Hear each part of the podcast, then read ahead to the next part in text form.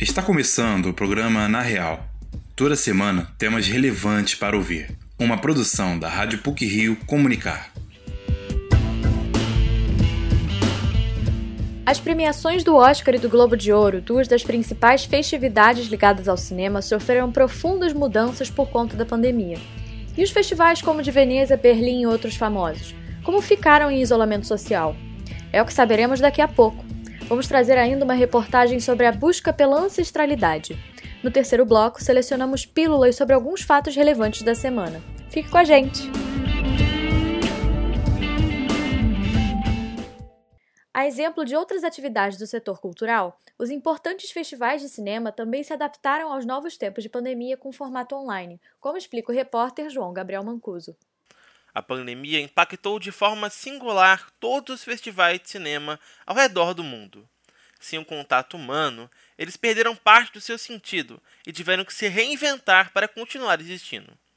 Dentre eles, o mais famoso, o Festival de Cannes, teve sua edição de 2020 cancelada, enquanto outros aconteceram de forma 100% online, como o de Toronto. Com a melhora na pandemia em alguns países, Outros conseguiram fazer um sistema híbrido, como o de Veneza. Mas no Brasil não teve alternativa. Praticamente todos os festivais remanescentes tiveram que funcionar via internet. Eduardo Valente, delegado do Festival de Berlim no Brasil e curador do festival Olhar de Cinema, acredita que a principal mudança é justamente a falta do contato humano.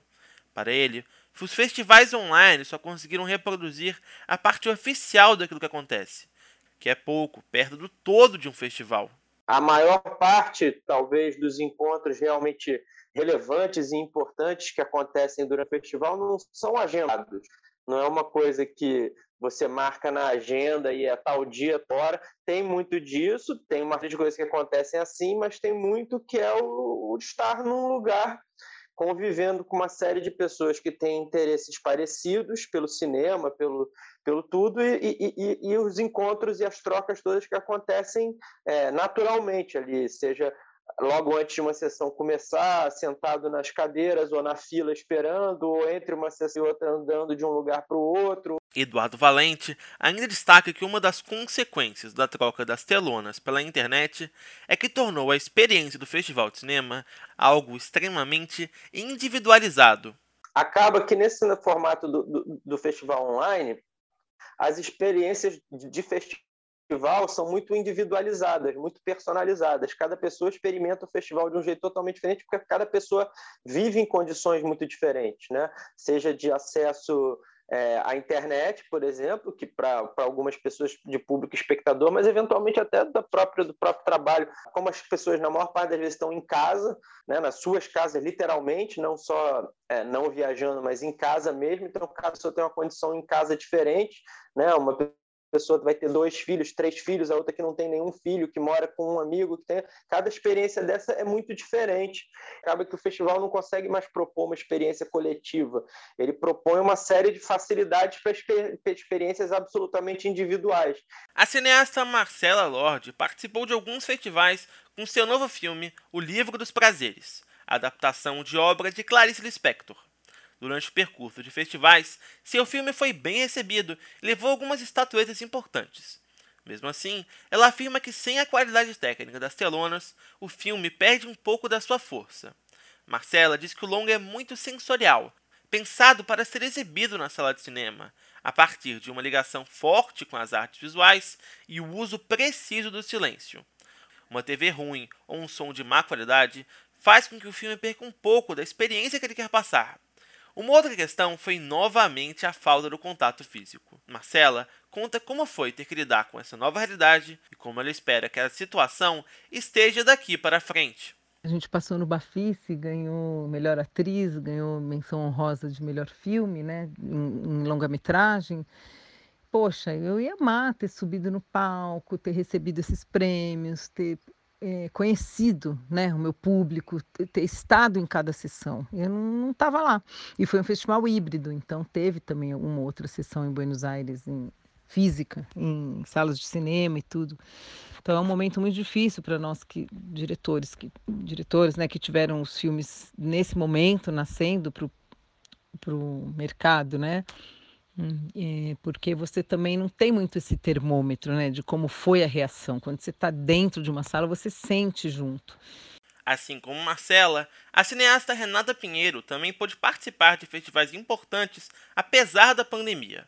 Seu filme, Carro Rei, foi exibido na Big Screen do Festival de Rotterdam, na Holanda. O filme traz elementos de ficção científica, robôs e máquinas futuristas, com um toque brasileiro de poesia, totalmente filmado na cidade natal da diretora, Caruaru, ela disse que esse reconhecimento significou um triunfo do cinema brasileiro e nordestino para o cinema mundial.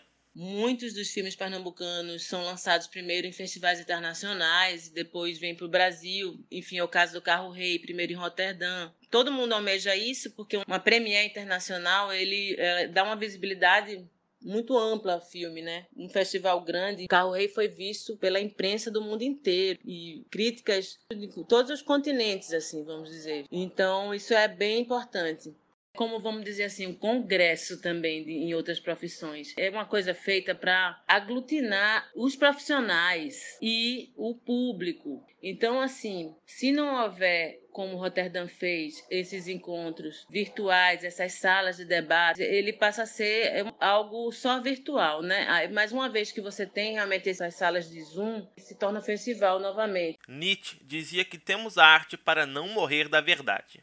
Mesmo com todo o caos social trazido pela Covid, é importante reconhecer o papel da arte em manter a população sã em meio a tanto sofrimento.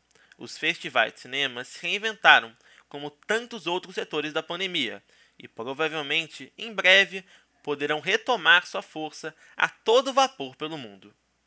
Essa matéria foi produzida por João Gabriel Mancuso, Maria Yerke e Tamila Soares para o Na Real.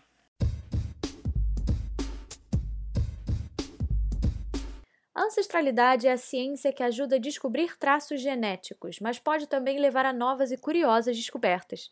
É o que ouviremos agora na reportagem de Tamila Soares. Você já parou para pensar o que o seu DNA pode falar sobre você? Seja por um exame de sangue simples ou até mesmo pela própria saliva?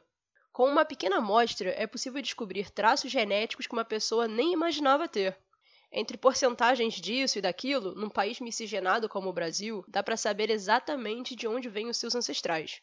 Devido à colonização de maioria portuguesa, muitos acreditam que o passado se limita à Península Ibérica, ou até mesmo aos locais explorados pelo escravagismo colonial.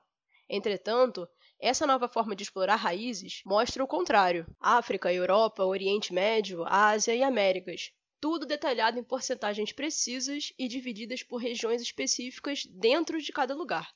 Além disso, a análise genética na busca pela ancestralidade também possibilita estudos de mais de 700 mil pontos em DNA, sobre nutrição, envelhecimento, saúde e até mesmo busca por parentes distantes.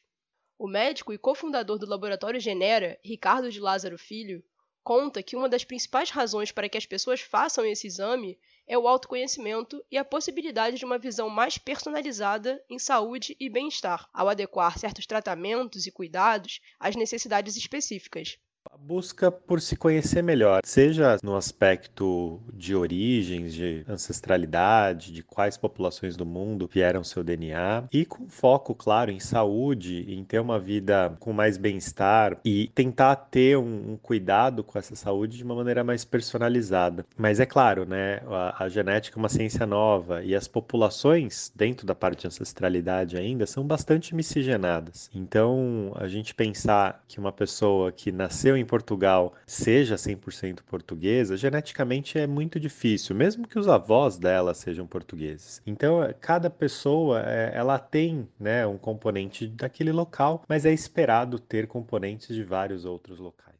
Apaixonado por genética desde o colégio, Ricardo viu nesse mercado uma possibilidade de unir o fascínio pelo assunto à vontade de empreender e popularizar os testes no Brasil. Ele fala sobre como realizar esse processo com segurança em meio a todos os perigos que a exposição dos dados online pode trazer, e inclusive sobre o medo que algumas pessoas têm de fazer o exame. Algumas pessoas sentem sim desconfiança, mas eu imagino que essa desconfiança seja muito por não entender ou receio. Mas na realidade, Genera ela faz um serviço e quanto mais pessoas fizerem, claro, melhor vai ser esse serviço. Mais pessoas vão poder se encontrar como parentes, melhor vão ficar os algoritmos da calculadora, novos insights, né, ligados à saúde a gente vai conseguir ter. Então, creio que as pessoas que têm esse receio não não deveriam ter. Então, os dados genéticos ficam armazenados em nuvem, com, com, bastante segurança, de maneira criptografada. A empresa realmente foi pensada, tem consultorias tanto da, de escritórios especializados na questão de dados, quanto de segurança da informação. Já para a professora universitária da PUC São Paulo, Luciana Rossi Cotrim, o teste veio como um auxílio à genealogia familiar que ela já estudava.